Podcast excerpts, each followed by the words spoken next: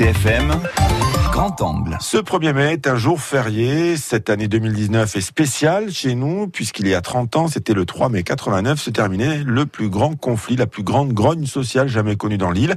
Une grève qui a fait descendre dans la rue des dizaines de milliers de personnes, paralysé la Corse durant près de trois mois. Les syndicats avaient demandé et obtenu ce qu'on a appelé la prime d'insularité pour compenser l'écart de coût de la vie entre la Corse et le continent. Un problème toujours d'actualité et un contexte dans lequel nous replonge Olivier Castel avec le grand angle ce matin de la rédaction. Ce matin, les grévistes ont expulsé les directeurs des locaux et fait brûler les feuilles d'impôt devant la préfecture au milieu de 500 manifestants.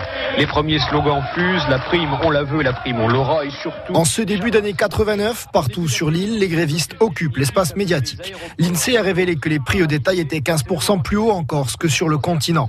Pour compenser cela, la CGT, FO, CFDT et FSU se sont accordés pour demander à l'État une prime d'insularité 1000 francs par mois et par fonctionnaire. La grève a démarré le 22 février, mais Paul Giacomogne, chef de file Force ouvrière à l'époque, se souvient que le feu couvait. Il y avait une grève à la poste qui perdurait depuis euh, plus de 15 jours et où les syndicalistes de l'époque n'arrivaient pas à sortir du conflit. Dans leurs revendications, il y avait des exigences d'une prime euh, de, vie chère.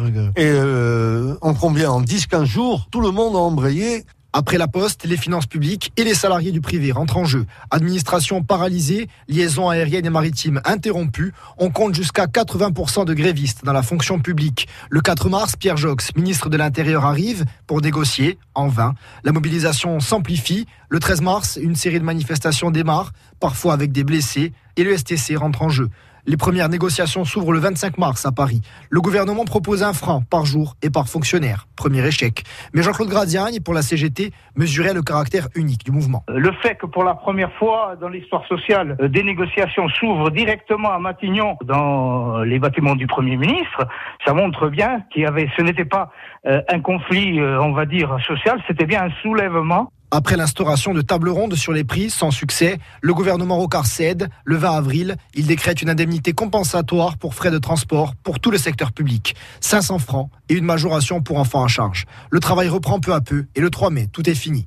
Le STC, 5 ans d'existence à l'époque, souhaitait plutôt une solution aussi bien économique que politique avec la mise en place d'une zone franche pour les entreprises. Marie-France Giovanardi. Un résultat incomplet puisque euh, euh, tous les salariés n'ont pas été euh, n'ont pas été concernés, mais un résultat néanmoins. Ceci dit, je note aussi que 30 ans après, des questions de, de, cherté de la vie et entre autres sur le prix des carburants demeurent euh, totalement euh, entières. Depuis, 60% des salariés de Corse perçoivent une prime, exonérée de charges ou non.